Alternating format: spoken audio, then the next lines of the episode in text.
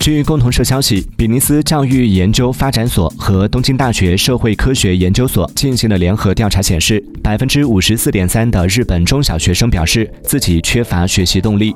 该数据从二零一五年开始收集，研究所通过邮件向大约一万名学生发起调查，调查对象的年龄涵盖小学四年级至高中生。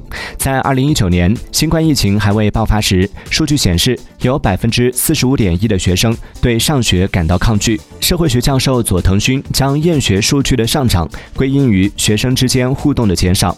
他表示。新冠疫情限制了学生们的互动和休闲活动，午餐不能说话等限制，完全剥夺了校园生活的乐趣。